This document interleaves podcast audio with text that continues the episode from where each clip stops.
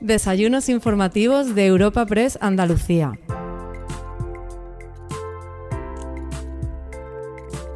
Te presentamos el segundo y último panel del encuentro Andalucía desde sus territorios, organizado por Europa Press con la colaboración de la Fundación Cajasol. A continuación, podrás disfrutar de la segunda mesa redonda de este encuentro, compuesta por Antonio Ruiz Cruz, presidente de la Diputación de Córdoba, José Entrena Ávila, presidente de la Diputación de Granada, María Eugenia Limón Bayo, presidenta de la Diputación de Huelva, y en último lugar, Francisco Reyes Martínez, presidente de la Diputación de Jaén. Este segundo panel ha sido moderado por el delegado de Europa Press en Andalucía, Francisco Morón. Bueno, buenas tardes ya. Al final vamos tarde, hemos empezado un poquito más tarde de lo previsto, pero bueno, queda por ver la visión de, otras, de las otras cuatro diputaciones, los otros cuatro presidentes de las diputaciones, para terminar de, de ver ese mapa de Andalucía, ese gran mapa de Andalucía, sobre todo intentar entender los problemas de cada una de las provincias, de los retos y de cómo se pretende abordar el futuro e incluso de qué se está haciendo ¿no? actualmente en cada una de estas provincias. Repetiremos muchas de las cuestiones o de los temas que hemos abordado en la anterior mesa, pero porque la idea es llegar a un punto de encuentro y entender cuál es el problema común y cuáles son las soluciones que hay que poner. Eh, no tenemos un orden de intervenciones, pero bueno, vamos a empezar por el presidente de la Diputación de Córdoba, señor Antonio Ruiz. Muchísimas gracias por venir, por estar con nosotros aquí. y la pregunta global, la pregunta es cómo se ve Andalucía, cómo se puede trabajar la vertebración de Andalucía y cómo tiene que afrontar Andalucía esos retos desde sus territorios, sus provincias, teniendo en cuenta lo extensa y lo diferente que es en cada uno de sus territorios. Bien, pues muy buenas tardes. En primer lugar, quiero agradecer la invitación y la oportunidad que nos brinda Europa Press la Fundación Cajasol de poder hablar de los retos, de la realidad de todo el territorio andaluz desde el prisma del, del municipalismo. Claro, cuando ustedes convocan aquí a los ocho presidentes y presidentas de las diputaciones de Andalucía, evidentemente vamos a hablar de municipalismo y de cuestiones de las que siempre venimos hablando, ¿no? porque están encima de la mesa y que se han tratado en la anterior charla coloquio, eh, de la financiación, obviamente, de las competencias, de esa necesidad que tenemos de tener una interlocución rápida, ágil, eficaz con la Junta de Andalucía que por cierto, pues últimamente no la tenemos. Yo creo que como presidente de la Diputación, con el actual gobierno de la Junta de Andalucía, nos reunimos a nivel de, todas las diputaciones una vez a petición de la FAN y a petición nuestra para hablar de la desinfección de los colegios públicos, eh, que no es competencia municipal, que multiplica hasta por cinco veces el, gasto que los ayuntamientos tienen en materia de limpieza de los colegios y simplemente pedíamos bueno, pues que estábamos dispuestos a asumir esa responsabilidad, pero que nos diesen garantía jurídica y a poder ser alguna colaboración económica para poder afrontar eso y no, no tuvimos respuesta positiva en ese sentido. Pero que esas cuestiones, financiación, competencia, relación institucional con la Junta de Andalucía y también con el Gobierno de España, son bueno, pues las demandas más evidentes del municipalismo. Y si hablamos de municipalismo, estamos hablando también de las diputaciones provinciales, que en definitiva somos administración local. Yo creo que eh, el debate ese de, si las diputaciones son necesarias o no son necesarias, yo creo que ya está más que superado. Evidentemente son necesarias las diputaciones provinciales, incluso hasta para la propia viabilidad de muchos, de la mayoría de los municipios, sobre todo los menores de 20.000 habitantes. Hay municipios que no podrían afrontar ni siquiera cuestiones de servicios tan básicos como el suministro de agua potable mm. o la recogida, transporte, reciclaje de los residuos sólidos urbanos, de la basura, si no fuese por el papel de las diputaciones. Pero las diputaciones tenemos un papel que va mucho más allá y enlazo con lo que usted me preguntaba. Yo creo que las diputaciones siempre hemos tenido la, virtud no solo de prestar esos servicios básicos, de dotar de recursos a los ayuntamientos, de vertebrar y por tanto cohesionar el territorio económica y también socialmente, sino que hemos sabido siempre identificar los retos de presente y de futuro inmediato que tienen nuestras provincias, que tienen nuestros territorios y que muchas veces coinciden y por tanto estamos hablando a un nivel autonómico, a un nivel andaluz. En la Diputación de Córdoba veníamos trabajando desde hace años en esa hoja de ruta, identificando esas oportunidades y esos retos. Lógicamente, tuvimos el parón de la pandemia que puso encima de la mesa otras prioridades más urgentes, pero nunca perdimos de vista cuestiones que pasan por la lucha contra el despoblamiento, por la digitalización del mundo rural, por la sostenibilidad. Precisamente todo lo que después de la pandemia, ahora también con la crisis energética, con la de precios, con la de suministros, se ha puesto encima de la mesa con mucha celeridad y con mucha urgencia. Y yo creo que esos retos, en estos momentos en los que se está redefiniendo todo, eh, esas cuestiones son las que van a marcar precisamente el presente y el futuro. Y ahí las diputaciones tenemos un papel esencial que desempeñar porque sin nuestra labor mm, se me antoja muy difícil que los municipios pequeños puedan hacer frente a esos retos de digitalización, de nuevas tecnologías, de sostenibilidad, con garantía. Y desde la Diputación sí podemos hacerlo y le pongo un ejemplo fondos europeos destinados a economía baja en carbono. Desde la Diputación de Córdoba hemos gestionado decenas y decenas de proyectos para municipios muy pequeños, que han permitido que esos fondos europeos lleguen hasta el último rincón de la provincia de Córdoba, cosa que hubiese sido imposible sin esa mediación, sin esa participación activa de las diputaciones. Y gracias a eso, pues la provincia de Córdoba hoy pues cuenta con alumbrados eh, sostenibles, cuenta con actuaciones en colegios, en edificios municipales que buscan esa eficiencia energética. En definitiva, el papel, y es lo que recalco, de las diputaciones para asegurar que esos retos, que yo creo que todos podemos coincidir con algunos más, pues se puedan afrontar desde lo más pequeño hacia la globalidad, porque será muy difícil que el conjunto de Andalucía cumpla con esos objetivos si se deja atrás a la gran parte de Andalucía, que son precisamente los municipios más pequeños. Bueno, una primera intervención para dejar varios asuntos sobre la mesa que iremos abordando y que veremos de otras perspectivas, de otras provincias. Presidente de la Diputación de Granada, José Entrena. Eh, eh, eh, la pregunta es la misma, realmente, ¿no? Es ver desde su territorio cómo se ve lo de fuera y qué se puede aportar y qué se está haciendo en Granada, ¿no? Bueno, yo también, al igual que ha hecho el presidente de la Diputación de Córdoba, agradeceros el que nos hayáis permitido esta mañana intercambiar eh, propuestas, opinión e ideas eh, los ocho presidentes y presidentas de las Diputaciones andaluzas. Gracias, gracias en primer lugar. Granada, yo creo que ve el contexto de Andalucía, creo que somos una provincia eh, que siempre hemos entendido muy bien el objetivo de Andalucía Hemos sido solidarios cuando hemos tenido que ser solidarios y, también reivindicativos cuando consideramos que, nos corresponde algo en el contexto, en el contexto andaluz. ¿no?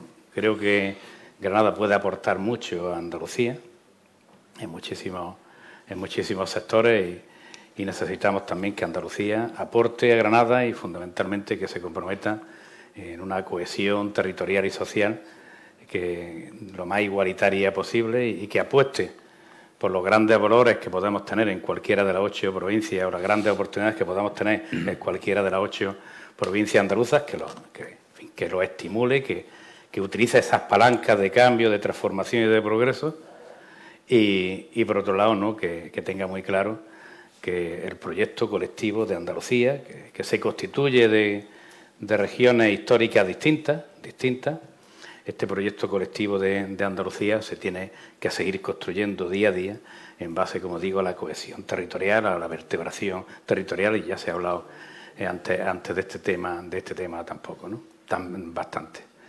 Por supuesto, desde una provincia como la nuestra, ¿qué puede aportar la Diputación de Granada a Andalucía? Es verdad que una provincia con 174 municipios y seis entidades locales autónomas, yo creo que la siguiente está ahí en el entorno del centenar, de municipios.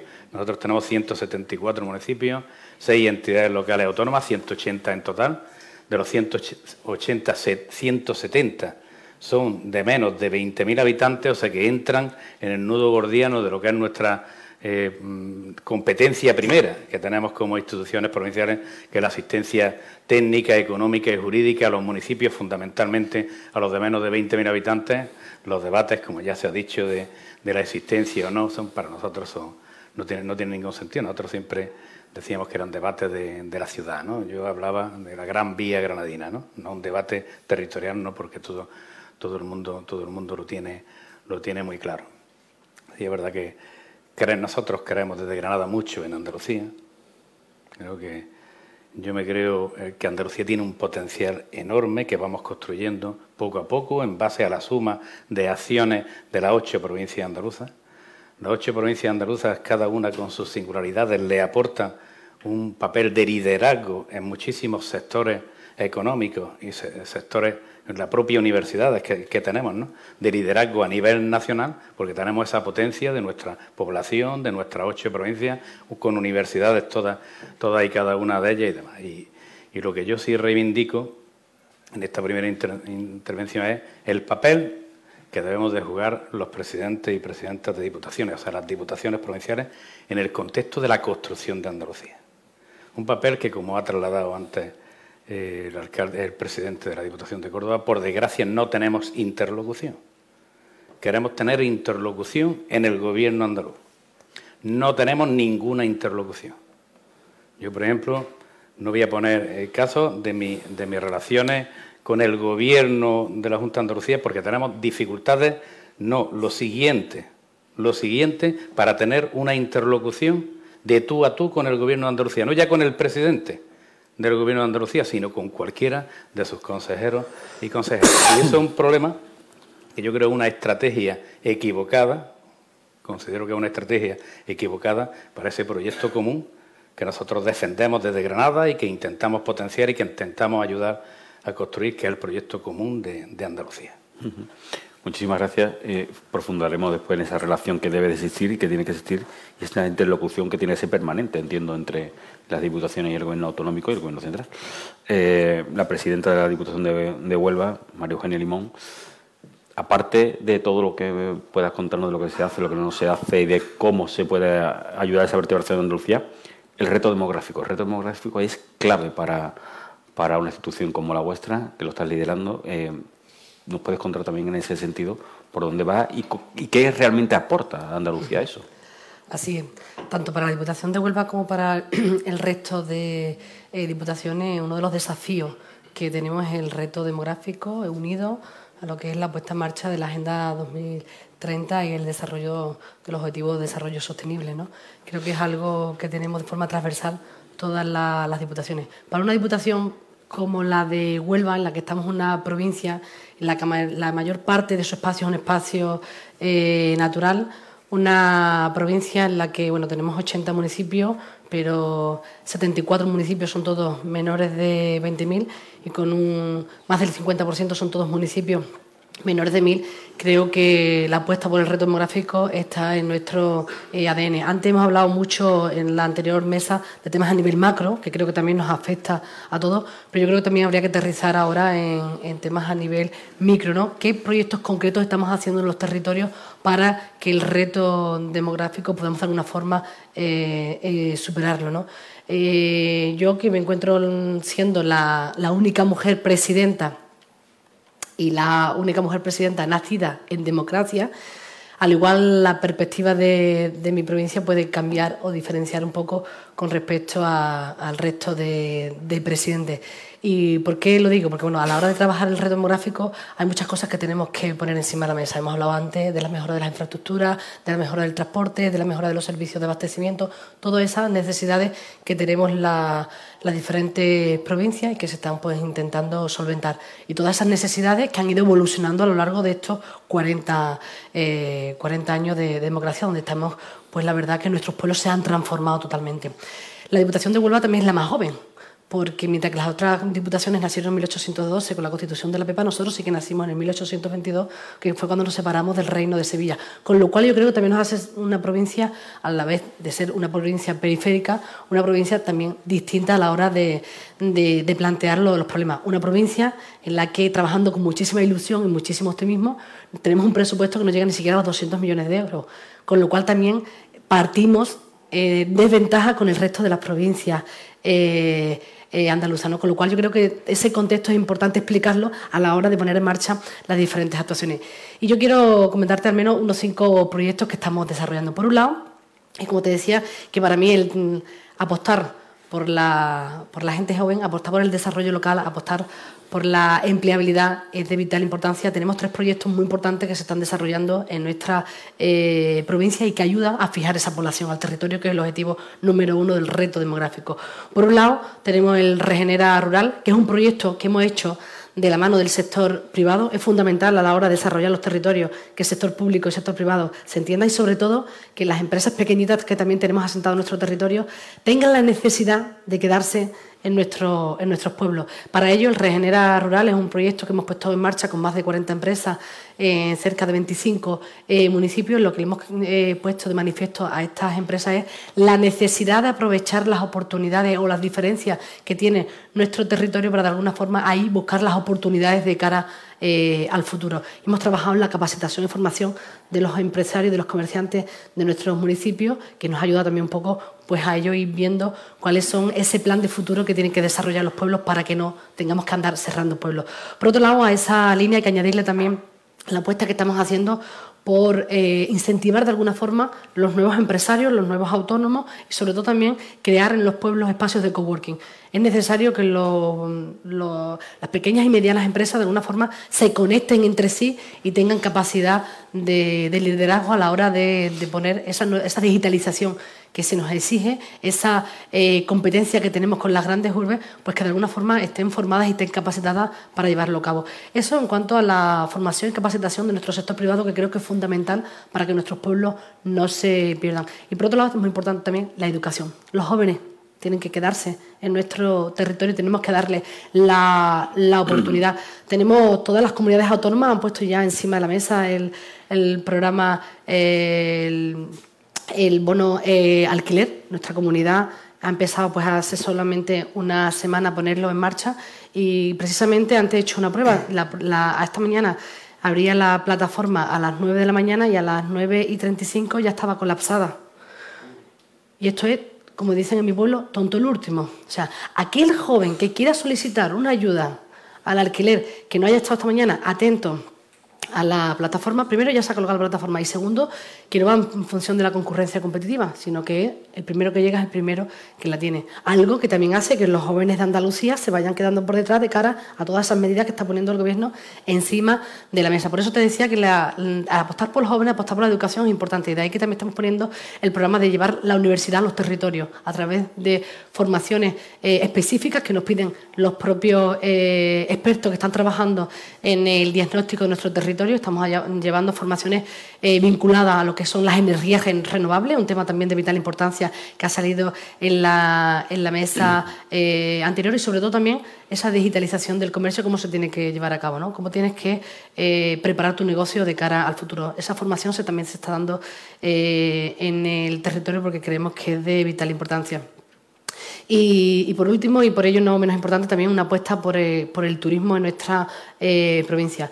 Al ser esa provincia tan particular que os he dicho antes, tenemos que aprovechar también eh, todas esas eh, oportunidades que nos dan ser un poquito inferiores al resto, podríamos decir, para convertirlo en un hecho diferenciador. Y estamos apostando eh, por un proyecto que es la, marca Biosphere, que no es otra cosa sino que enseñarle a las empresas de nuestro territorio cómo ser empresas sostenibles, el medir el grado de sostenibilidad a través de una aplicación. Estamos trabajando con ella para de alguna forma diferenciarnos con el resto y que lo que es el territorio de, Huelva empiece pues también a marcar esa diferencia. Tenemos que convertir pues, todas esas debilidades o todas esas amenazas que tiene nuestro territorio, como es la falta de infraestructura, eh, la, sequía y otros muchos más aspectos, en oportunidades de cara eh, a futuro.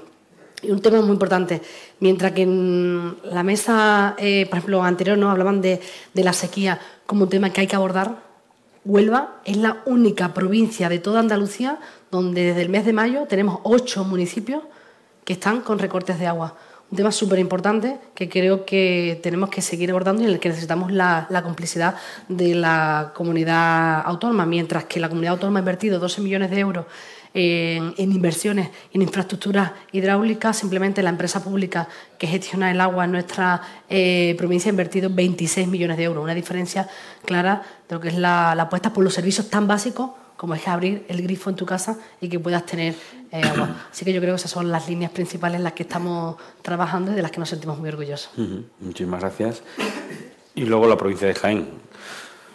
Señor Francisco Reyes, Paco Reyes, em, una sequía, una producción olivar que está que tiene una pérdida casi del 40% o menor, va a tener una producción menor de un 40% aproximadamente. El turismo interior, que habrá que relanzarlo, Jaén, qué es lo que se presenta, cómo se presenta el futuro, el presente y sobre todo cómo se tiene que ver esa vertebración de Andalucía desde Jaén.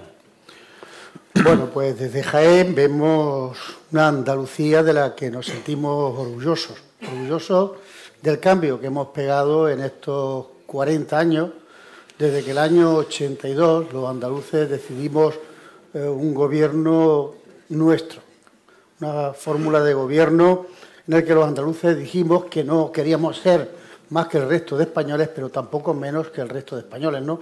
Y estos 40 años de autogobierno sin duda han sido clave porque no se parece en nada la Andalucía del año 82 a la Andalucía del año 2022. ¿no? Una Andalucía que sin duda no hubiese sido lo mismo sin ese cambio espectacular que se ha producido, donde los gobiernos locales eh, ayuntamientos y diputaciones han jugado un papel eh, fundamental, ¿no? Ahora se le llena la boca de Andalucía a mucha gente, ¿no? Pero son muchos los que no apoyaron aquel modelo de autogobierno. No, fueron muchos los que no apoyaron que Andalucía tuviera un estatuto por el 151, que ha sido clave para llegar donde estamos en este momento. Por eso, desde la provincia de Jaén, nos sentimos orgullosos de nuestra tierra del avance y la evolución que ha tenido nuestro territorio, aunque también somos conscientes de que el desarrollo no ha sido igual en todo el territorio andaluz, que a pesar de los avances que, que se ha producido, existen sin duda a día de hoy diferencias entre unos territorios y otros territorios. Y en esa línea tenemos que seguir trabajando. En la igualdad de hombres y mujeres, independientemente del lugar de Andalucía, independientemente del lugar en el que, en el que, en el que vivan, ¿no? Nosotros hay muchas cosas de las que nos podemos sentir orgullosos y sin duda una de ellas es que los pueblos en Andalucía y en Jaén siguen siendo pueblos habitados. Los pueblos de Andalucía, de Jaén, no son pueblos de Aragón o no son pueblos de una parte de Castilla y León, que son pueblos vacíos. Siguen habitados porque ha habido oportunidad de poner en marcha proyectos personales, proyectos empresariales y porque ha habido infraestructura y servicios de calidad. Y cuando hablamos de infraestructura y servicios de calidad, que sin duda, y la igualdad, que es algo, la razón de ser de la política y de las instituciones, eh, muchas veces nos echamos a la espalda de las diputaciones alguna parte que no es proporcional a nuestro presupuesto. Cuando hablaba el presidente Almería de un presupuesto de 300 millones, yo pasaba, yo tenía envidia. El presupuesto disponible de la Diputación Provincial son 116 millones de euros. Mantengo 1.150 trabajadores, 1.500 kilómetros de carretera, le transfiero 40 eh, millones de euros a los ayuntamientos, dedico 18 millones a políticas de empleo, dedico 16 millones a políticas sociales. Esas son las realidades. Y evidentemente, cuando hablamos de igual de, servicios, no se le puede exigir lo mismo a una diputación con 116 millones de euros que al presupuesto de Andalucía, que el último, antes de que se apruebe el definitivo, son de 41.000 millones de euros. Por lo tanto, tiene que ser proporcional. Y en ese sentido, de cara al futuro, ¿qué nos preocupa? ¿Y qué nos preocupa en Jaén? en que esos avances que ha tenido Andalucía a lo largo de estos 40 años, vemos que servicios y derechos que teníamos no estaban escriturados. Es que hace tres o cuatro años en mi pueblo, cuando uno iba al médico, la atendía. Es que hace cuatro o cinco años los colegios había maestros que querían estar en los pueblos. Y hoy no. Hoy, siete ocho días para que te den cita de atención primaria en un pueblo o dificultades para que se cubran determinados puestos de un colegio en el mundo rural. Por lo tanto, nos preocupa el que esas políticas y esas competencias que están donde tienen que estar mm, se apueste porque no sean igual que han sido los últimos 40 años. Y eso sí que nos preocupa. ¿no? Y un ejemplo, lo que tú has puesto con la, con la silla que tenemos este año. Hoy es nuestra gran preocupación. Tenemos una campaña de aceituna que va a ser un 60% menos que el año pasado, que ya fue corte, con muchos millones de jornales que no se van a dar. Consejo de Alcalde y Alcaldesa de la provincia de Jaén, en reunión, decidieron pedirle a la Diputación Provincial un plan extraordinario de empleo, pedir a la Junta de Andalucía un plan extraordinario de empleo y, una rebaja de las penadas de 35 al Gobierno de España. El Gobierno de España bajó las penadas de 35 a 10, la Diputación Provincial hemos puesto 10 millones de euros casi el 10% de nuestro presupuesto por un plan de empleo y no hay noticias de ese plan de empleo, ¿no? Por lo tanto, de la Junta de Andalucía. Por lo tanto, ¿qué necesitamos? De verdad, que nos eche una mano, lo ha dicho no sé qué presidente era. El Gobierno de Andalucía tiene 50 millones de un plan de empleo del año 2021, otros 50 millones del año 2022 que no han sido capaces de ejecutarlo. Joder, que nos lo repartan a las diputaciones que nos repartan las diputaciones, que nos den capacidad de hacer cosas. Lo decía la presidenta de, Huelva, desde enero podía haber puesto en marcha el Gobierno de España el bono social al alquiler de vivienda. Desde enero, los jóvenes andaluces entre 18 y 35 años han perdido 11 meses de retraso que podía estar pagándose y además son con fondos que no son de la comunidad autónoma, son fondos estatales. Por lo tanto, ¿qué pedimos? ¿Qué pedimos? Que nos den margen para participar en la política, pero Pepe de economía baja en, carbono, no sé, Pepe o Antonio, eh, tenemos, hemos demostrado capacidad de gestionar. Déjennos gestionar, apóyense en las diputaciones, que son unos magníficos aliados del Gobierno de España y del Gobierno de Andalucía. Parece que, está clara que la interlocución o no funciona o no está en su mejor momento. Entonces, también es verdad que existe la FAN, ese órgano, esa institución existe como tal. Quizás también de una manera indirecta estamos diciendo como que tampoco está valiendo. No sé si es que lo que puede valer es que se sienten los presidentes como tal, los ocho presidentes, con el gobierno autonómico para hablar y abordar esas cuestiones y quizás la FAN representando a los ayuntamientos, pero no a las diputaciones. No sé qué, le parece. Le aseguro, que desde la FAN, que, tengo el honor también de ser vicepresidente, eh, insistimos muchísimo y mantenemos reuniones con los respectivos consejeros, consejeras en cuestiones como, por ejemplo, ahora la, ayuda a domicilio, que tiene una problemática enorme. Intentamos participar de forma proactiva en cuestiones como el desarrollo de la ley de seguridad. Mm, lo cierto que con, resultados poco satisfactorios en cuanto a, nuestras reivindicaciones.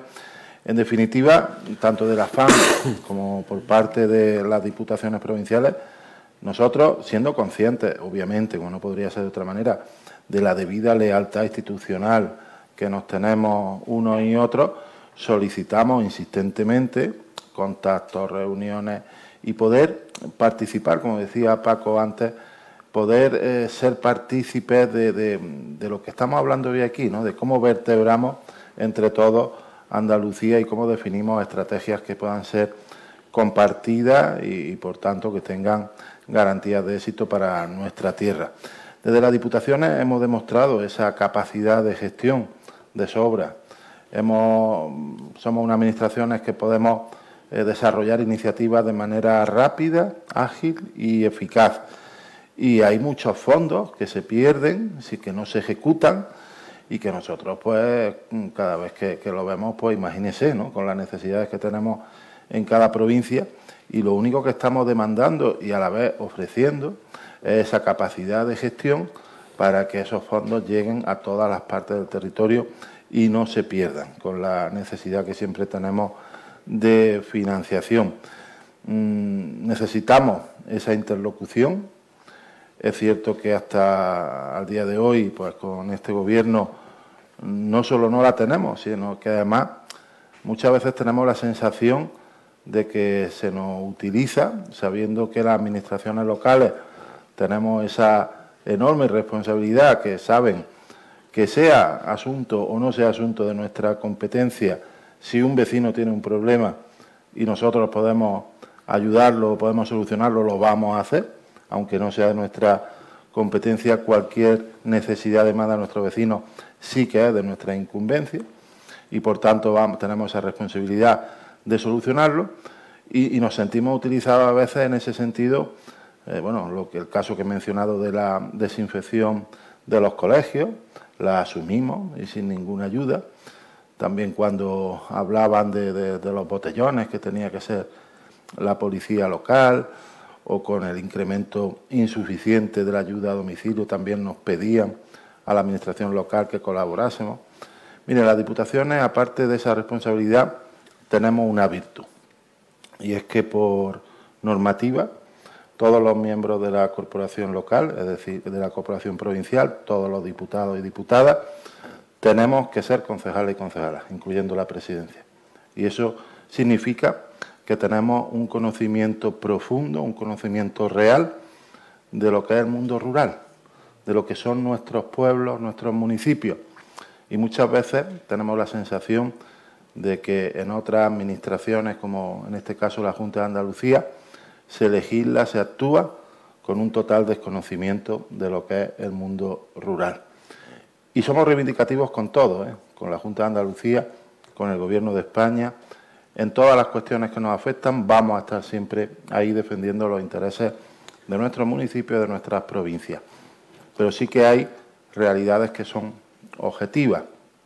Es decir, el Gobierno de España, este Gobierno de España, en esta situación tan complicada, lleva ya, entre otras muchas cosas, lleva poniendo en suspenso las reglas de, sostenibilidad, racionalidad, eh, todas esas cuestiones, las reglas fiscales que en su día nos puso el gobierno del Partido Popular, que fue poner a los ayuntamientos un pie en el cuello, maniatarlos y limitar nuestra capacidad de actuación.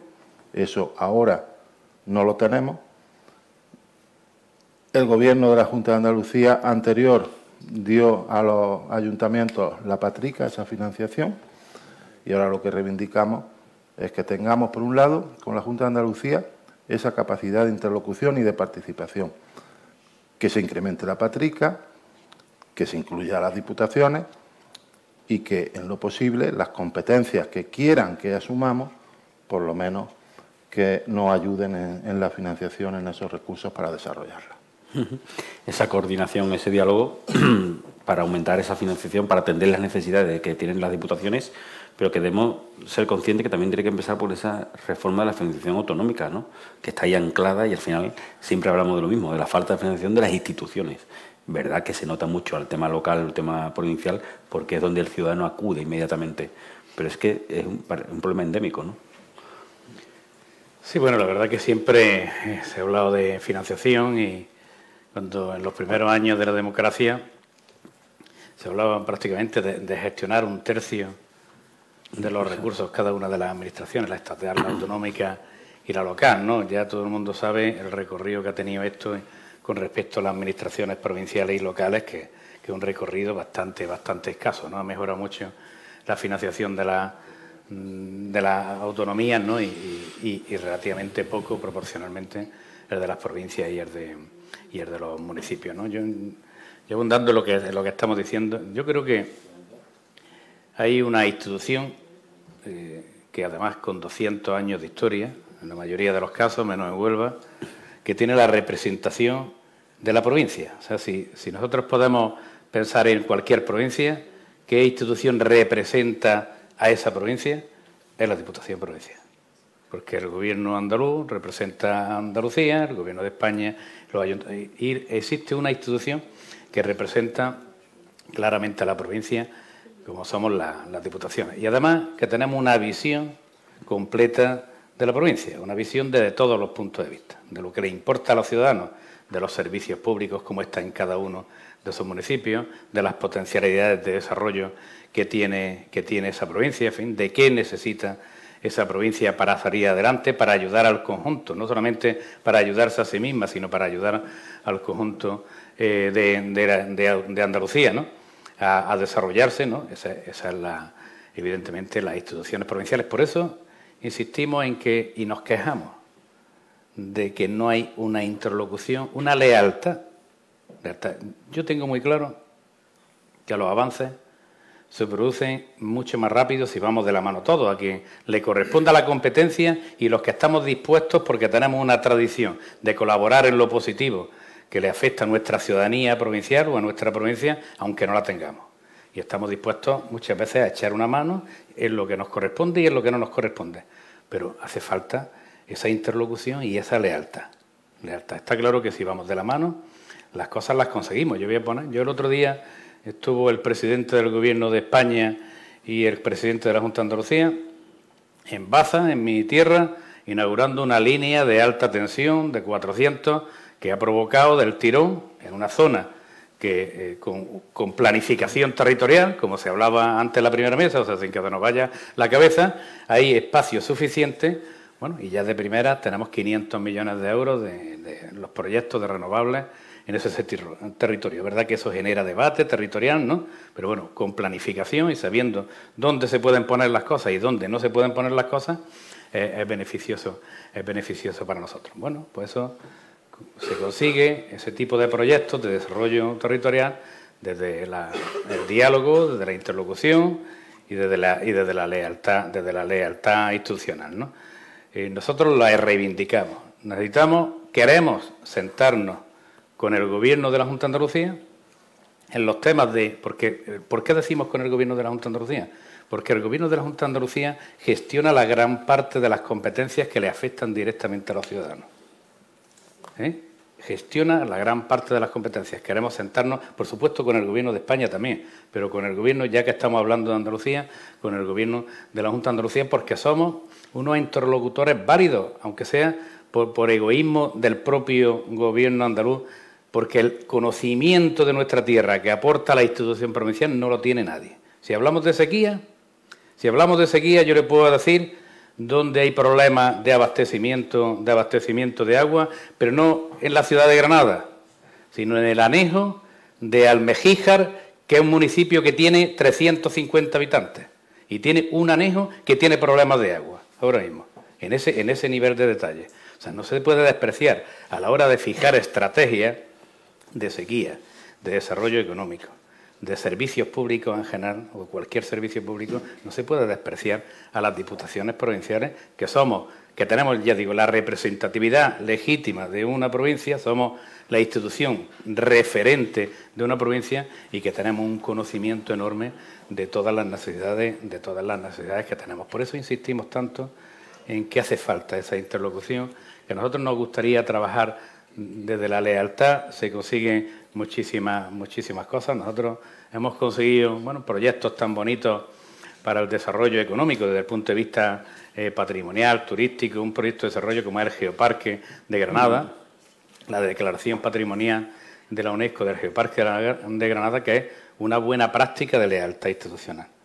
Eh, somos, aspiramos a ser sede de, bueno, de una, del cambio de modelo energético también, que que ahora estamos hablando de renovables. Nosotros en el polígono industrial de Escúzar, cerca del área metropolitana de Granada, va un proyecto mundial, mundial que se llama el IPNIDONES, acelerador de partículas, que es de investigación de fusión nuclear, y ahí va toda la parte de investigación en los nuevos materiales que van a ser los materiales contenedores de esa energía de fusión nuclear, que esos materiales serán con los que veamos construidos los objetos todo, todo dentro de 20 o, 20 o dentro de 30 años.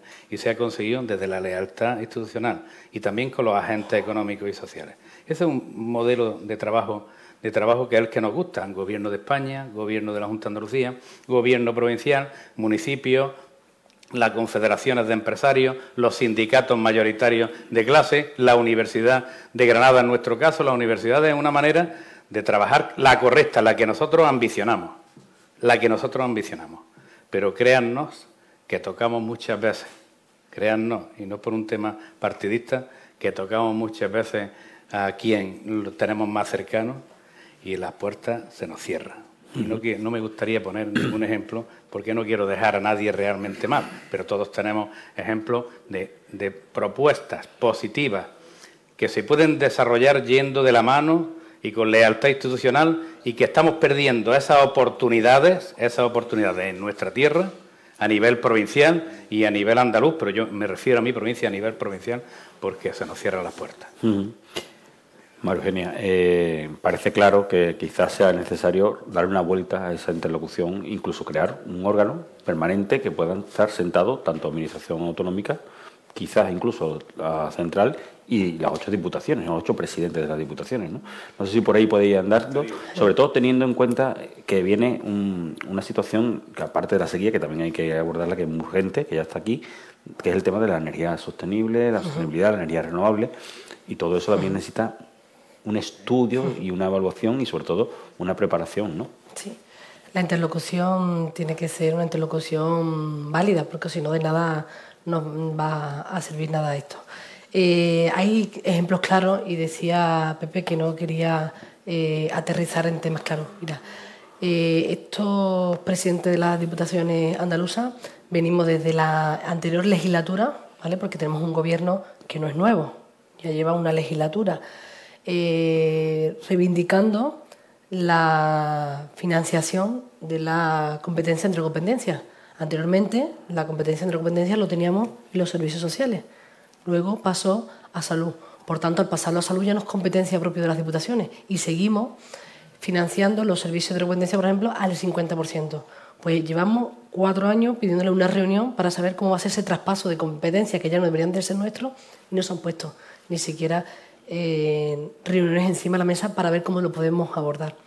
Si nos vamos a un tema a largo, a largo plazo, un tema más a corto plazo, ahora mismo se está debatiendo en el Parlamento de Andalucía la ley de policías locales, algo que nos afecta sobre todo a los ayuntamientos más pequeñitos, menores de 5.000, que muchos no tenemos policías locales, otros sí tenemos uno, dos o máximo tres, y se está hablando, se está debatiendo de obligar a los ayuntamientos de tener al menos tres o cuatro policías locales sin la financiación correspondiente.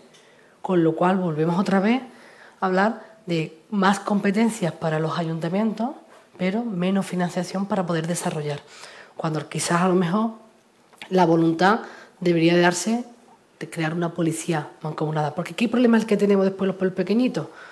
Pues que los policías locales, como el nivel retributivo que tenemos en los ayuntamientos pequeñitos no es tan alto como el que tienen en los pueblos mayores de 20.000, se sacan su plaza y después no la dejan libre porque todo el mundo tiene el derecho de irse al pueblo donde mejor cobre. Con lo cual, hay un problema de fondo que por mucha ley de policías locales que se ponga encima de la mesa, si no viene a llamarnos a los presidentes de las diputaciones, si no hace un encuentro con alcaldes y alcaldesas donde le digamos cuáles son las necesidades propias de nuestros municipios, difícilmente vamos a abordar. Y eso es un tema que ahora mismo está en el Parlamento y se está debatiendo. ¿Alguien os ha llamado, el presidente de la Junta de Andalucía o la consejera competente para hablarlo? ¿No? Con lo cual, no es un tema de que no hayamos encontrado esa fórmula de comunicación entre uno. Te estoy hablando de casos de un caso a largo plazo que ya se ha llevado una legislatura y no se ha solucionado, un caso de corto plazo en el que estamos que están trabajando y ni siquiera se han puesto en contacto con nosotros. Y es más, hoy se nos llena la boca de hablar del reto demográfico, que es el mayor desafío que tienen todas las diputaciones andaluzas, todas las provincias andaluzas. Por parte del Gobierno de España existe un plan de acción de cómo abordar el reto demográfico. Yo por mucho que busque en los planes que desarrolla la Junta de Andalucía, en ningún momento, ni siquiera en el discurso político, veo que la palabra reto demográfico aparece, con lo cual creo que al final no se nos está teniendo eh, en cuenta. El canal de comunicación, lo decía el vicepresidente de la FAN, existe la FAN, lo que pasa es que las reuniones se dan, lo que pasa es que después no hay una parte práctica donde se encuentre la solución al problema, con lo cual yo creo que al final todo está en volver a repensar el como el presidente de la Junta de Andalucía debe de, dialogar de alguna forma con los presidentes de las diputaciones que están desde la mayor lealtad, estamos a su servicio para ofrecerle todos los recursos que tenemos y para ponernos a trabajar de la mano desde el primer momento. Hace dos años en Navidades, estos ocho presidentes estuvimos hasta el día 31, que casi nos comimos las uvas, desarrollando proyectos europeos porque nos pidieron de la mano de la FAN para coordinar esos fondos que iban a aterrizar en las comunidades autónomas hasta ahora, ¿verdad? Ningún proyecto. Y dicen que es que a lo mejor las convocatorias no se están desarrollando como se debiera o el dinero no se está poniendo en marcha en los proyectos clave que tenemos en nuestras provincias. Los proyectos clave, lo hablaba antes con Irene, la anterior presidenta de la Diputación de Cádiz, los proyectos clave se mandaron todos. ¿Cómo tenía que ser ese desarrollo territorial y social y económico de nuestras provincias? Todos se mandaron. Pero si después no hay una comunicación de cuál es el proyecto de los 2.000 proyectos que han mandado, cuál es el más necesario, por cuál tenemos que empezar o cómo vamos a dibujarlo de forma conjunta las diputaciones y la comunidad autónoma, difícilmente se puede después llevar a, cabo. Con lo cual, la comunicación, ese medio que utilicemos, tiene que ser un medio ágil y un medio que nos lleve a, darle las soluciones a los problemas que tienen nuestros vecinos y vecinas, que al final es lo que buscamos siempre las diputaciones provinciales, buscar el bienestar de nuestros vecinos y vecinas, desde la cercanía, por supuesto, porque ahí creo que tenemos el número 10 en las diputaciones eh, provinciales, pero con el apoyo del gobierno autonómico. Esa falta de financiación o ese asumir competencias que nos corresponden a las diputaciones crea un lastre al final, ¿no? Y aparte, si el diálogo no se da o esa cooperación no se da, es que la evolución del municipalismo no ha sido la correcta. No sé, que llevamos tantos años viviendo el municipalismo y, sobre todo impulsándolo. Paco, ¿qué es, lo que, lo que te queda o qué sensaciones tienes? Y sobre todo porque vienen retos como el tema de, la, de, modificar lo que es la estrategia energética o el modelo energético y hay cuestiones que hay que, coordinar. Bueno, yo creo que se ha, oído hablar a lo largo de las dos meses esta mañana, eh, hablar de diálogo, de cooperación, de confrontación política, ¿no? Y que a eso tenemos que dedicarnos, ¿no? Y yo creo que quienes estamos sentados en esta mesa y quienes han estado en la mesa anterior forman parte de nuestra manera de ser, de nuestra manera de gobernar desde el ámbito local, ¿no? Pero cuando vemos enfrente a quien tiene responsabilidades más que nosotros y hace todo lo contrario, yo creo que cuando yo tengo problemas con el ferrocarril llamo al gobierno de España, o con la A32, o con que necesito una comisaría de policía mejor que la que tengo en Jaén, que, hay que hacer la nueva, ¿no? Pero evidentemente el resto de competencias están donde están, ¿no? Y cuando vemos que la confrontación política es lo que marca la gestión del gobierno de Andalucía, hombre, es que es triste que el presidente de Andalucía esté permanentemente confrontando con el gobierno de España. Y si es su principal objetivo. Esta mañana yo comentaba con algún compañero cuando escuchaba decir que es que se ha subido la hora de la ayuda a domicilio. Es que cuando se hacen afirmaciones como esa es hablar de política y confrontar. Porque no se dice la verdad.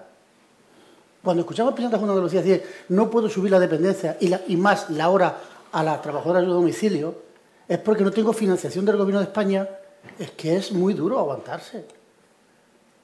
Cuando, cuando Zapatero aprueba la ley de la dependencia, su financiación era 50% comunidad autónoma, 50% gobierno de España. A partir del año 2012, cuando dijo Rajoy aquello que de la dependencia no era sostenible, se bajó al 18% la aportación del gobierno de España a la, a la dependencia. Pero mire usted qué casualidad que el secretario de Estado de Bienestar Social en aquel momento es el que ahora es presidente de la Junta de Andalucía, Juan Manuel Moreno Bonilla, y ahora habla de que no tiene recursos suficientes cuando bajó la financiación del 50 al 18. Se confronta. Cuando habla de, diálogo, y decía el presidente de la Diputación de Almería, que pues, voy a estar un poquito más equilibrada esta mesa, digo desde el punto de vista político. Cuando dice, no, es que yo hablo, el presidente me visita, a mí me visitó, en el primer trimestre del 19. Ya está, una visita protocolaria. Es muy triste que durante la pandemia o durante, el confinamiento, que yo he hablado telefónicamente con todos los alcaldes y alcaldesas de Jaén, he hablado por videoconferencia con todos los alcaldes y alcaldesas de Jaén, no haya recibido en dos años de pandemia una sola llamada del presidente de la Junta de Andalucía. Somos ocho presidentes de diputaciones. O que le haya mandado 17 escritos y me haya contestado a tres. Y con argumentos, eso no, es, eso no es colaboración, eso no es diálogo, eso es tristeza. Tristeza que en el peor de los momentos, que yo sé cómo estaban los alcaldes, hablé con todos y él no se ha dignado a llamar a un presidente de diputación, oye, ¿cómo va la cosa? ¿Necesita algo? Eso no es cooperación. Cooperación es sentarse, como ha hecho el presidente del Gobierno de España, que en estos, en años ha convocado en 21 ocasiones la conferencia de presidentes, para hablar de fondos europeos, para hablar de vacunas, para hablar de pandemia, para hablar de crisis. Y a nosotros ni una sola vez. Es que es muy triste, de verdad. Por lo tanto, yo sí confío y creo en el diálogo, en la cooperación y en la lealtad institucional y la lealtad institucional. Ahora, ser leales no es callarse y tragártelo todo, ¿eh? Porque tenemos la obligación, la obligación de defender un territorio. Y yo le reivindico al Gobierno de España el ferrocarril y la A32 y las actuaciones en policía y en guardia civil, que es su competencia. Pero el resto está donde está. Por lo tanto, ese es el diálogo de la democracia, el diálogo y la cooperación. Ahora, en este país hay dos varas de medir. Cuando uno hablamos de política, es que estamos haciendo política. Y cuando otros hablan de política, es su estado natural. Mire usted, pues no. Yo voy a defender los intereses de mi provincia, de mi gente. Antes, me acuerdo cuando el tema de las diputaciones, ¿eh? Yo no me callé cuando ponía en cuestión las diputaciones, fue el primero. Y no, y, estábamos nosotros gobernando. ¿eh? Y ahora, pues mire, yo creo que las diputaciones podemos jugar un papel fundamental. Ahora bien, no somos el instrumento de. La Constitución marca tres niveles de administración: la estatal, la autonómica y la local. No somos unos dependientes de la siguiente. Son los tres niveles y creo que es fundamental no solamente que gestionemos, sino que participemos en la definición de las políticas que hay que ejecutar. No basta con solamente que nos transfieran recursos y que ejecutemos lo que otros decidan. Hmm. Aparte de, ese problema, que yo creo que bueno que, habrá que afrontarlo y que sobre todo habrá que agilizar esa coordinación o que se produzca en el caso de que no exista. En este caso, Córdoba, ¿qué es lo que, está trabajando Córdoba? y qué es lo que Córdoba hoy puede significar para Andalucía, para el futuro de Andalucía. Bueno, pues nosotros, como decía anteriormente, antes de, que sobreviniera la pandemia, hicimos una hoja de ruta e identificando los retos y las oportunidades que teníamos por delante de manera inmediata y fijábamos ejes de actuación. Uno, luchar contra el despoblamiento, que es cierto que tenemos ese goteo permanente de pérdida de población, sobre todo en el mundo rural no con los tintes dramáticos que hay de Despeñaperros para arriba. Yo me niego siempre a hablar de, la Andalucía o de la Córdoba vacía. porque no es verdad. Pues nuestros pueblos están llenos de personas, llenos de iniciativas, con una riqueza y una diversidad cultural, patrimonial, turística enorme. Hemos clausurado ayer la, Feria de los Municipios de Córdoba, en la cual cada ayuntamiento tiene la posibilidad de dar a todo el conjunto de la provincia y sobre todo de las provincias limítrofes que nos visitan lo mejor de sí mismos. Y antes de la pandemia, la última feria la cerramos con 35.000 visitantes en un fin de semana y esta, que supone la de la vuelta, después de dos años, la hemos cerrado con 45.000 visitantes, lo cual habla de esa riqueza y de esa diversidad que tenemos en los pueblos. Pero sí es cierto que tenemos esa pérdida, ese goteo, sobre todo en los municipios más pequeños, en el mundo rural y tiene mucho que ver con los servicios públicos, con, la, con el empleo, con las oportunidades para desarrollar eh, tu proyecto vital, con tener vías de comunicación de cierta capacidad para, para, desplazarte y también observamos que en las aldeas pues teníamos ese problema más acrecentado. Por cierto, de la Junta de Andalucía sí que nos llamaron del Parlamento de Andalucía para que explicásemos en una comisión lo que estábamos haciendo cada provincia en relación a la lucha contra el despoblamiento. Y fuimos, claro que fuimos y explicamos lo que estábamos haciendo. Hasta hoy. No hemos visto ningún resultado, ni ninguna medida, ni sabemos exactamente para qué entonces nos, llamaron allí. Bueno, pues, como decía, esa lucha contra el despoblamiento, la digitalización en Córdoba, igual que ocurre en la mayoría de las provincias, tenemos un sector industrial que, estamos trabajando, tenemos el sector turístico que es un sector estratégico y que todavía tiene una potencialidad de crecimiento enorme, pero el motor de desarrollo económico es la agroindustria, la agricultura y la ganadería. Y tienen que afrontar también esa digitalización, esa modernización, ese relevo generacional y ahí la Diputación está jugando un papel muy importante. Somos distrito mar y tenemos el programa Mar Agro que estamos impulsando con muchas diputaciones del conjunto del territorio nacional de manera pionera. Y por tanto ese es otro foco de actuación. Y todo lo que tiene que ver con la sostenibilidad, con el medio ambiente, que es el principal problema que tiene la humanidad, aunque todavía haya representantes públicos que se empecinen en negarlo y que desde lo local pues también tenemos que, contribuir pues generando espacios verdes, eh, contribuyendo a la eficiencia y por lo tanto al ahorro energético, haciendo eh, pueblos y ciudades más habitables, más amigables y por lo tanto también más sostenibles. Eso es lo que ofrecemos desde la Diputación, lo que estamos realizando y creo que es determinante, insisto, en unos tiempos en los que se está redefiniendo todo y en los que después de la pandemia hay cuestiones que a las provincias que somos de interior y que, tenemos ese, esa realidad, pues también suponen oportunidades, porque después de la pandemia precisamente lo que se ha puesto en valor es todo lo que tiene que ver con, con la naturaleza, con la sostenibilidad, en el sector turístico con experiencia de excelencia, huir de grandes aglomeraciones, la gastronomía, y en eso, eh, sin desmerecer a nadie, pues Córdoba eh, partimos de una posición ventajosa porque tenemos toda esa riqueza del mundo rural y es la, apuesta de una sostenibilidad y de una apuesta consciente y de verdad por ese por esa Andalucía de interior y por ese mundo rural. ¿Y Granada? ¿Por dónde va el futuro de Granada? Esa Granada innovadora, esa Granada que se tiene que subir al carro de, las agencias estatales. Eh, ¿Por dónde va el futuro de Granada y qué es lo que va a aportar eh, Granada en los próximos años a, hacer Andalucía más grande o para Andalucía? ¿Qué crezca Andalucía como tal? Nosotros decimos en la, el eslogan de nuestra eh, imagen turística, es Granada, la Granada mil y una. Creo que nuestra provincia es una provincia donde la, palabra diversidad, la diversidad, eh, en muchísimas cuestiones cobra, cobra un sentido total. La diversidad paisajística, ¿no? Eh, cuando podemos confrontar Sierra Nevada con su imponencia, con, la Vega, con la Vega de Granada o, los territorios semidesérticos de lo que ya denominamos ya el geoparque, el geoparque de Granada, que es nuestra zona norte, o, lo que significa desde el punto de vista patrimonial o histórico la Alpujarra o nuestra costa o nuestra costa tropical, ¿no? Y una red de ciudades medias eh, muy potente eh, desde el punto de vista patrimonial y que tienen evidentemente muchísimo, muchísimo que ofrecer, ¿no?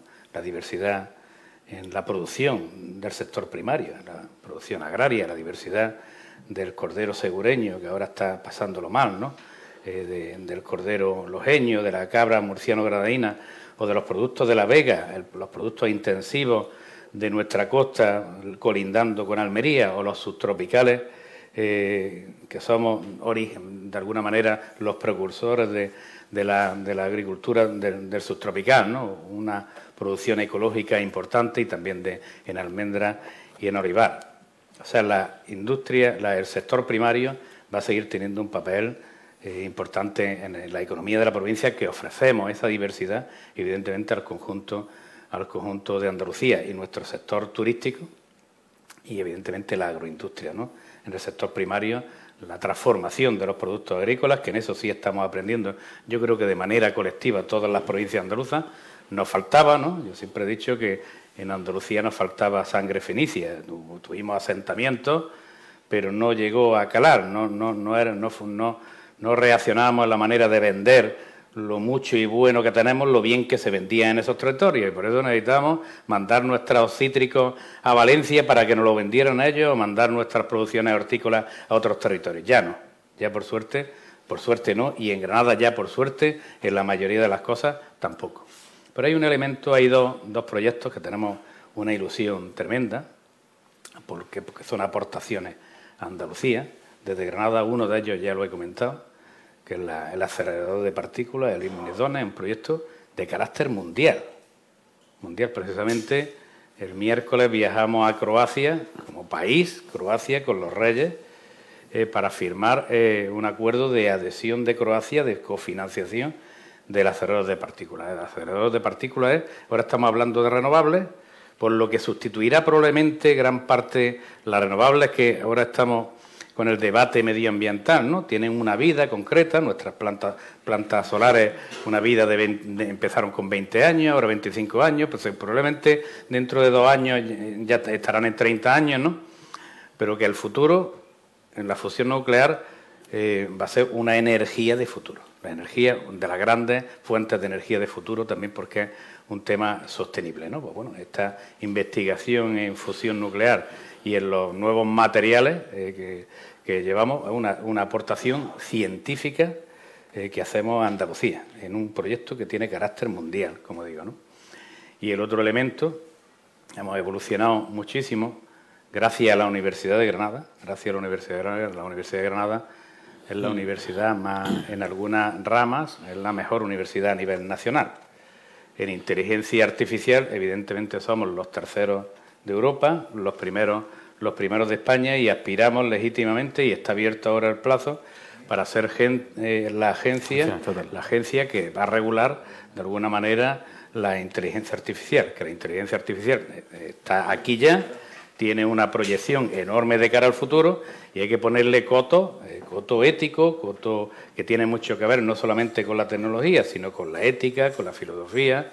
¿Eh? Hay que, eh, porque tenemos que convivir, tenemos que convivir los humanos con las máquinas, con las producciones de las máquinas. Esa agencia, bueno, y, lo, y queremos aportar, somos la candidata de Andalucía, la candidata de Andalucía Granada para, para esa agencia y, Contamos, bueno, y contamos con los tres elementos que se valoran en esta decisión política del Gobierno de España, que es la de descentralización de determinadas agencias por todo el territorio nacional. Bueno, creo que contamos con los tres ingredientes que se nos pide en la convocatoria. Uno, tener la parte científica bien desarrollada, que evidentemente cuando somos los primeros a nivel nacional y los terceros a nivel europeo y de los primeros eh, a nivel mundial, tenemos cubierta la parte científica, otra tener una especie de, clúster de, ambiente eh, empresarial que también existe, con mucha mezcla de, multinacionales, pero también de industria local y de industria andaluza y nacional a nivel tecnológico dentro de, dentro, dentro de Granada. ¿no? Curiosamente ahora nos llama mucho la atención, hace tres noches, el viernes estuve en la entrega de los premios Pymes de Granada, unos premios, premios que se dan a las pequeñas y medianas empresas granadinas. Ya llevo uno, como somos veteranos, años yendo a los premios de las pequeñas, las pequeñas y medianas empresas de la provincia y cómo ha ido evolucionando eso. Yo cuando empezaba a ir, pues eran empresarios y empresarias de una edad media alta, cuando yo empezaba, y ahora te encuentras que de los seis premios que se dieron en Granada, cinco eran, estaban entre los yo creo que este, estaba entre los 25 y los 35 años. Cinco premios, evidentemente, relacionados con las industrias, las empresas tecnológicas. Esa es la gran revolución que estamos viviendo. Eso eh, no lo vemos. Antes veíamos, Paco, la, gente de la agroindustria, la gente. No, ahora, ahora los premios y la, gente que está generando empleo en cantidad son este tipo de industria. ¿no? Bueno, pues tenemos ese, ese nivel también emprendedor que nos ayuda. Y la tercera pata de la convocatoria bueno, es verdad que somos una provincia muy diversa, muy eh, hay mucha desigualdad todavía, desigualdad, tenemos riesgo de despoblación, no, es verdad, no como decía Antonio, no somos Aragón ni Castilla y León, pero claro, eh, con 174 municipios, seis entidades locales autónomas, un montón de, vosotros llamáis aldeas, los anejos de esos municipios, que tenemos otros 250 en la provincia, pues hay que tener muchísimo cuidado para que haya médico en cada uno de ellos, para que haya colegio en cada uno de ellos, para que haya 5G mm, o haya internet de banda ancha de calidad, que es lo que se lleva ahora, para que hagan su transición energética cada uno de ellos, para que no les falten servicios básicos. ¿no? Pues ofrecemos, y termino con esto, esa pata de la diversidad, de, fin, de nuestra necesidad también de incrementar la renta per cápita provincial, de que al lado de la ciudad de Granada eh, hay pequeños, muchos pequeños municipios, hay un alto nivel de desempleo, que qué más quisiéramos nosotros no tener lo que decir y que tuviéramos pleno empleo, pero por desgracia tenemos un alto nivel de desempleo y eso, pues bueno, si, si conseguimos finalmente que se nos tenga en cuenta eh, de manera objetiva, que además nosotros lo que queremos es una concurrencia competitiva para que te valoren objetivamente y que te lo den si te corresponde y si no, que no te lo den, ¿no? Bueno, si la objetividad nos lleva a ser evidentemente sede de esta agencia, pues también será una aportación para nosotros muy bonita junto con nuestra universidad, la Universidad de Granada, al desarrollo de Andalucía. Huelva. Huelva también tiene que afrontar retos y, desarrollar proyectos, ¿no? Para, situarse en el mapa y para, aunque sea ser la más joven, poder avanzar con más rapidez, ¿no? Exactamente. Eh, aunque el reto de trabajar por los, los ayuntamientos, trabajar por las personas, va a seguir estando en, la base principal del trabajo que vamos a desarrollar las diputaciones. Desde la Diputación Provincial de Huelva damos un paso más, ¿no? estamos trabajando mucho en la, incorporar la innovación, incorporar la innovación en todos los sectores básicos para mejorar la calidad de vida a las personas, pero también incorporar la, la innovación en nuestros ayuntamientos. Y de la mano también estamos yendo con los sectores estratégicos de nuestra provincia. Estamos yendo con los berries, con el sector del vino, con el sector de la de la pesca, con la industria del calzado, con la industria del mueble, con el sector de la minería, las industrias químicas, todos esos sectores que son al final esa base económica en la que se mueve la provincia de Huelva, los estamos acompañando. Los estamos acompañando porque al final la innovación significa la digitalización de todo el proceso, de todo el trabajo que están desarrollando y también significa la diversificación de muchos de los productos que, en Huelva pues también estamos trabajando. Como bien sabéis, somos la principal productora de, frutos rojos y ello necesita porque también de alguna forma tengamos ese potencial innovador para seguir siéndolo. Y ahí va a jugar un papel muy importante lo que es eh, el CEU, el Centro de, de Aviones No Tripulados que tenemos en Huelva, con el compromiso del Gobierno de España que se está desarrollando, todo lo que serán las industrias auxiliares que eso conllevará en su entorno, el puerto de Huelva, que juega para nosotros un papel fundamental también a la hora de poner nuestros productos en el mercado nacional eh, e internacional y sobre todo las energías renovables. Nosotros en la comarca del Andévalo, que es una de las comarcas eh, que también Estamos trabajando dentro del reto demográfico, tenemos el mayor parque eólico en cuanto a producción de, megavatios. ¿no? Todo eso lo tenemos que aprovechar para sentar lo que son las bases del futuro de nuestra provincia e ir de la mano, ir de la mano con el sector del conocimiento. Como bien decía Pepe, la Universidad eh, de Bula en este caso también es pieza clave a la hora de, buscar ese desarrollo económico, social y cultural que necesitamos de cara a los próximos años. Jaén, una, provincia que bueno, muy ligada a lo que es el, sector primario, a lo que es la, agricultura, sobre todo el tema del olivar, que se está viviendo un momento complicado, como has comentado.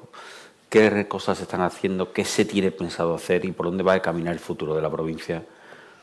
Bueno, pues en primer lugar, eh, esa foto que tú decías, que al final no coincide con la... Es la que hay que romper. Que, no hay que coincide con la realidad, no hay que romperla. Nosotros estamos muy orgullosos de ser los principales productores de aceite de oliva del mundo, los principales productores en cuanto a cantidad y también en cuanto a calidad, ¿no?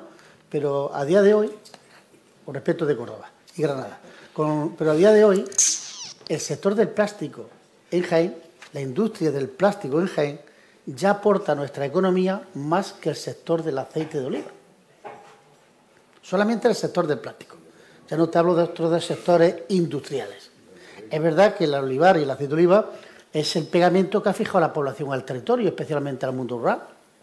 Pero Jaén tiene el 25% de las empresas ligadas al plástico de Andalucía y genera más de 10.000 empleos directos el sector del plástico en la provincia de Jaén y eso es desconocido. Por lo tanto, ¿qué vamos a seguir trabajando? En primer lugar, por convertir en territorio de oportunidades los 97 municipios de la provincia de Jaén. Para eso es fundamental. En primer lugar, que servicios que se están prestando no se puede dar un solo paso atrás. Me refiero en educación, me refiero en sanidad, me refiero en políticas sociales. Porque si esos servicios que son fundamentales no se prestan con calidad, difícilmente va a poder una familia a ese territorio a poner en marcha su proyecto personal. Y luego aprovechar nuestras oportunidades. Decía el sector del plástico, con el Centro Tecnológico del Plástico. En Linares, con el Centro Tecnológico Metalmecánico. En Bailén, con el Centro Tecnológico Innovarcilla.